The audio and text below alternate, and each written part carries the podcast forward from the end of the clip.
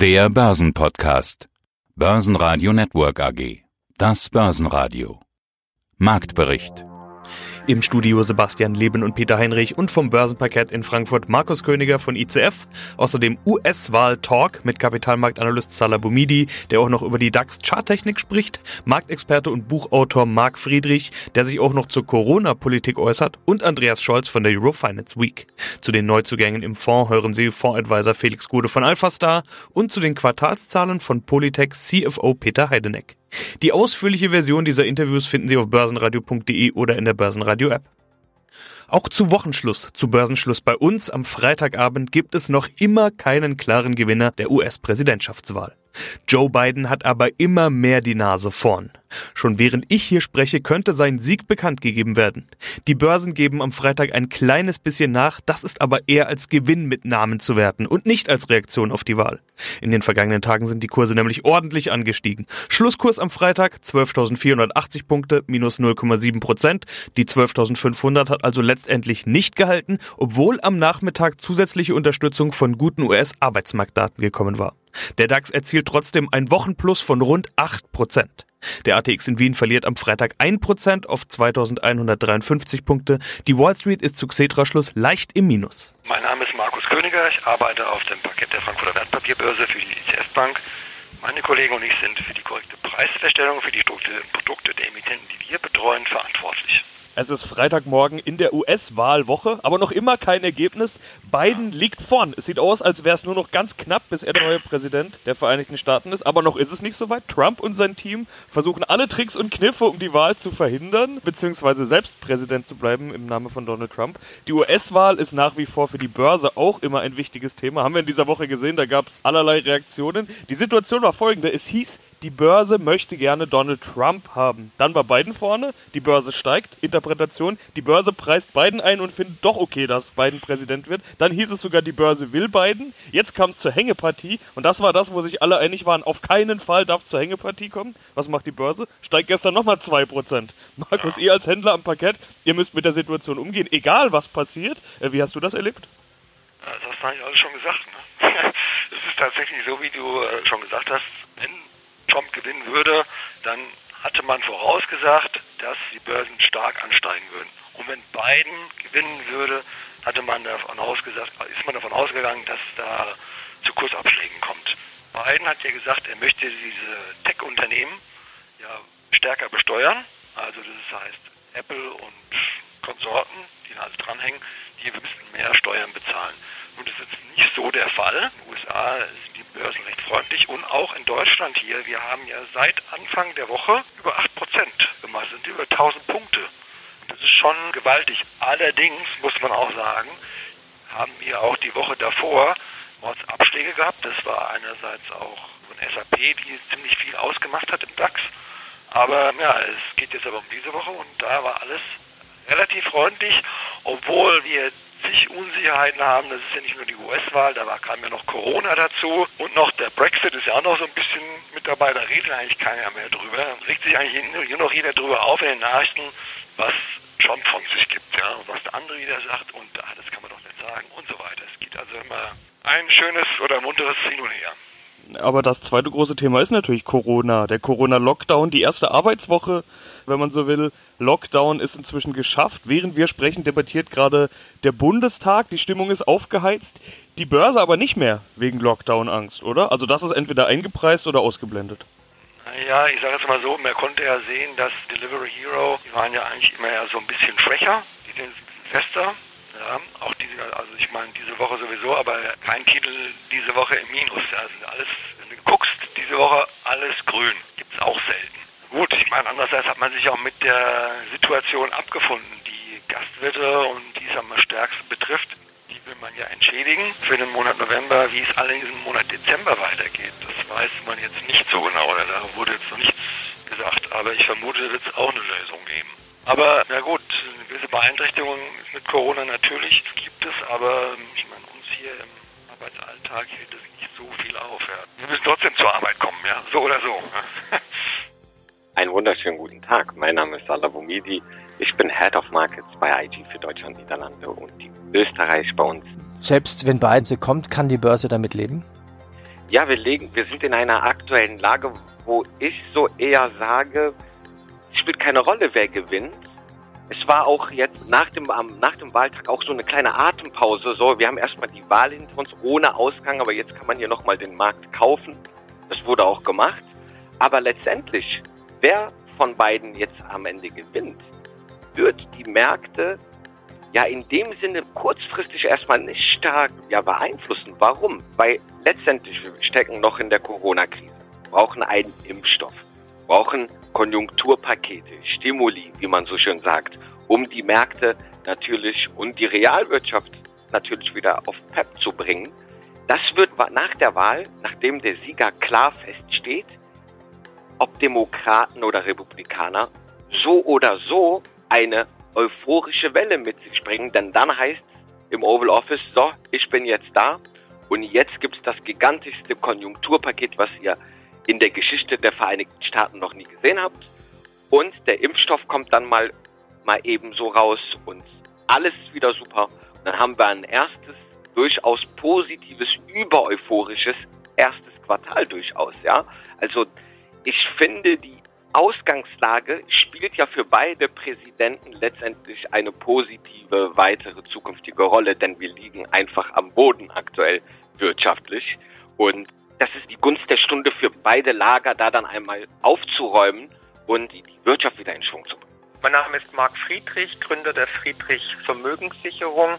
Ich bin Mitinitiator von Deutschlands ersten Sachwertfonds, Bestsellerautor habe einen großen YouTube-Kanal und freue mich jetzt auf die Fragen. Crack-Up-Boom, also Katastrophenhoss, Sie sprechen die Faktoren an. Konjunkturstimulus, egal wer es wird. Unter Donald Trump wird es einen Stimulus geben, genauso wie unter Joe Biden. Die US-Notenbank ist schon auf Volllast, ja. die EZB eigentlich auch. Und trotzdem wurde angekündigt, nein, nein, da kommt noch mal was. Wurde zwar nicht direkt gesagt, aber ich denke, die Signale sind eindeutig, dass im Dezember da noch mal irgendwas in irgendeiner Form passieren wird. Das heißt, noch mehr Liquidität für den Markt. Und es kommt ja sowieso jetzt die Zeit der Jahresendrallye. Die haben wir ja eigentlich immer. 2018 hatten wir sie nicht, aber ansonsten haben wir immer eine Jahresendrallye. Kann man im wilden Börsenjahr 2020 2020 im Prinzip auch wieder relativ sicher von der Jahresendrallye ausgehen? Nein, weil jetzt haben wir noch die Variable Corona und Lockdown, es ist ja zu befürchten, Joe Biden angekündigt, er würde dann, um Corona zu bekämpfen, auch hier einen Lockdown in den USA favorisieren. Und wenn das kommt, dann wird natürlich die Weltwirtschaft im Markt treffen und dann werden wir auch an den Börsen erstmal wieder eine Korrektur erleben. Aber natürlich dann daraus folgend wieder weitere Liquiditätsmaßnahmen der Notenbanken, um die Konjunktur, um die Rezession abzupuffern, zu verhindern. Also ist so ein Teufelskreis, so eine Abwärtsspirale, in der wir uns befinden. Das heißt, mit jedem Lockdown wird noch mehr Schulden gemacht, werden noch neue, größere Konjunkturpakete geschnürt, wird noch mehr Geld ins System gepumpt, bis es halt dann nicht mehr geht. Also wir stehen jetzt halt vor ja eigentlich vor der Weimarer Republik und zwar weltweit, weil jetzt eigentlich alle Notenbanken weltweit die gleiche Politik verfolgen müssen durch dieses Coronavirus, diesen unsichtbaren äh, Feind, der jedem Wahnsinn Tür und Tor öffnet und für alles sozusagen eine Entschuldigung bietet. Also wollen wir es mal noch ein bisschen in Angriff nehmen, dieses Thema Deutschland seit dieser Woche im zweiten Lockdown, sowie im Prinzip ganz Europa. Dieses Mal etwas anders geartet. Es sind in großen Teilen weiter die Geschäfte geöffnet, es wird gearbeitet. Jetzt mal abgesehen von Restaurants, Bars, Clubs, Theater, Kinos, Schwimmbad, Kosmetiker, Tätowierer und so weiter. Die haben ja ein staatlich verordnetes Arbeitsverbot, so kann man das nennen. Der Markt scheint aber nicht mehr so groß schockiert zu sein. Also sie haben in den letzten Interviews schon von Pleitewellen gewarnt, staatlich legitimierte Insolvenzverschleppung als Stichwort Stichwort und so weiter. Ich nehme an, Sie sind kein Befürworter dieses zweiten Lockdowns, aber die Börse scheint nicht so schockiert zu sein wie beim ersten Mal. Ja, gut, also wir haben immer noch diese staatlichen Maßnahmen, Unterstützungsmaßnahmen, um diese Pleitewelle in die Zukunft zu verschieben, aber die wird kommen. Also 2021 wird es knallen. Wie lange man diesen Kaugummi noch ziehen kann, weiß keiner. Fakt ist, also der zweite Lockdown ist verheerend, vor allem wieder eine weitere Lüge der Regierung, die nach dem ersten Lockdown gesagt hat, es wird keinen zweiten Lockdown geben. Jetzt redet man sich raus, indem man sagt, ja, ist nur das Lockdown light und so, ein Weltbrecher, pipapo. Ne? Die Zahlen, darüber müssen wir gar nicht reden, die geben es nicht her, dass man den zweiten Lockdown hier bewerkstelligt, dass man eine Volkswirtschaft in, in den Tiefschlaf versetzt, dass man Tausende von Unternehmen in die sichere Pleite schicken wird, Menschen in die Arbeitslosigkeit schicken wird. Das ist meiner Ansicht nach unverantwortlich. Es gibt andere Lösungen, andere Möglichkeiten. Man ist getrieben von irgendwelchen Fallzahlen, dass ein Großteil dieser Fallzahlen dann entweder wieder genesen oder sogar ohne Symptome einhergehen oder mit milden Symptomen wird dahingestellt. Also es ist, wie gesagt, nicht mehr nachzuvollziehen, was die Bundesregierung hier gerade vorhat.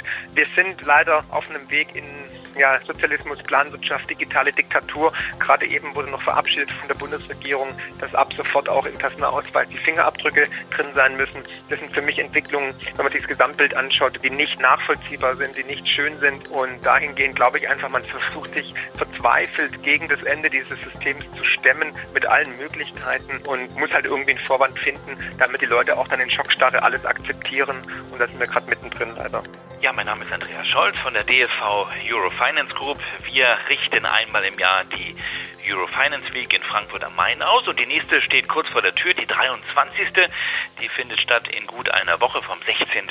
bis zum 20. November. Ja, und Themen haben wir natürlich genug. Geldpolitik, Politik, Finanzmärkte, Banken, Konjunktur und über allem schwebt auch noch die Corona-Krise. Ja, und die US-Wahl natürlich, das ist vielleicht mit Politik gemeint gewesen. Aber können wir da auch schon über einen neuen US-Präsidenten sprechen? Wissen wir nicht. Die US-Wahl hält uns weiterhin in Atem. Wir haben noch immer kein Ergebnis, wissen also noch immer nicht, wer US-Präsident ist oder bleibt. Es sieht alles nach Joe Biden aus, aber jetzt kommen die ganzen juristischen Tricks aus dem Trump-Lager ins Spiel. Über die Reaktion der Aktienmärkte wurde in den vergangenen Tagen schon ausführlich gesprochen. Wie sieht eigentlich die Reaktion der Devisenmärkte aus?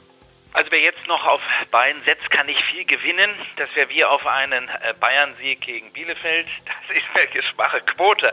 Aber ich darf noch mal daran erinnern, dass wir vor einer Woche diskutiert haben. Also wir haben von einem sehr, sehr engen Rennen gesprochen und da haben mich viele belächelt, haben gesagt, die Sache ist doch durch, Herr Scholz. Also was, wieso enges Rennen? Und ich habe immer gesagt, wie auch vor vier Jahren, äh, das ist eine enge Kiste. Und äh, gut, dass wir darüber geredet haben, dass es so eng wurde, das konnte keiner ahnen. Aber zwischenzeitlich sah es auch mal nach Trump aus. Also ich habe mir die ganze Nacht das angeschaut und so gegen 4.30 Uhr, 5 Uhr dachte ich, jetzt kommt noch mal eine rote Welle. Und dann kam die blaue Welle und die läuft immer noch.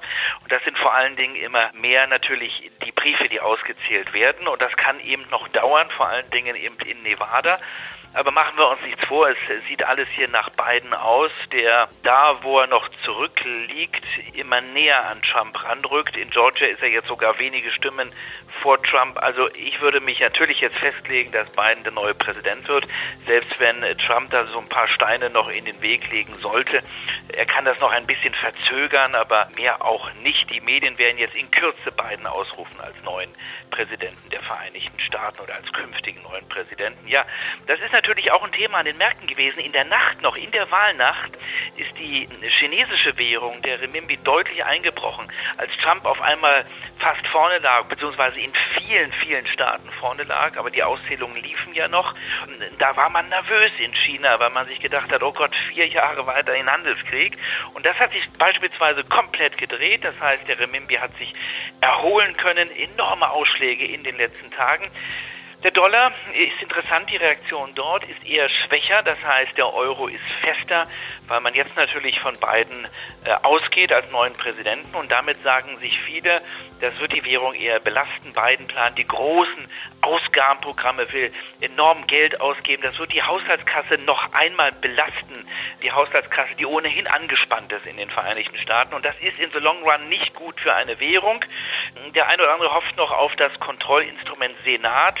Wenn der Senat rot bleibt, also in republikanischer Hand, dann kann Biden da nicht alles durchdrücken. Und das wäre vielleicht der beste politische Kompromiss aus Sicht der Finanz- und der Kapitalmärkte. Zu dem DAX. Der DAX heute hat zum Beispiel ganz kurzfristig das untere Bumidi-Band kurz getestet und dann wieder jetzt gerade schön positive Impulse gebracht. Und das kann ich vielleicht für den heutigen Tag so antizipieren, dass wir in den USA vielleicht einen kleinen äh, schwachen Start haben und dann wieder eine kleine Gegenbewegung sehen. Aber vor dem Hintergrund der US-Wahlen sollte man da natürlich vorsichtig sein. Ja, man, muss ja, man muss ja beim DAX vielleicht für die Hörer auch noch dazu sagen, also seit Montagabend hat der DAX über 1000 Punkte hinzugewonnen, von 11.557 auf heute Morgen 12.568, jetzt etwa 1% im Plus, also wieder bei 12.436 momentan so bei meinen Zahlen. Mein Kurs ist etwa 15 Minuten verzögert hier. Ja, da sieht man dass da auch noch natürlich äh, die Musik spielt. Vielleicht noch mal kurz zu den Unterschieden beim äh, Nasdaq und S&P 500 gegenwärtig. Die Beschleunigungskraft, wenn wir das so physikalisch versuchen zu beschreiben, ist im Nasdaq natürlich wesentlich stärker als im S&P 500, ja. Und da ist dementsprechend auch die Fallhöhe größer. Man sollte mal überlegen, wenn wir vor dem Hintergrund Konjunkturpakete, Realwirtschaft wieder ankurbeln, würde bedeuten, dass auch zyklische Werte dementsprechend vielleicht auch wieder nachgefragt werden.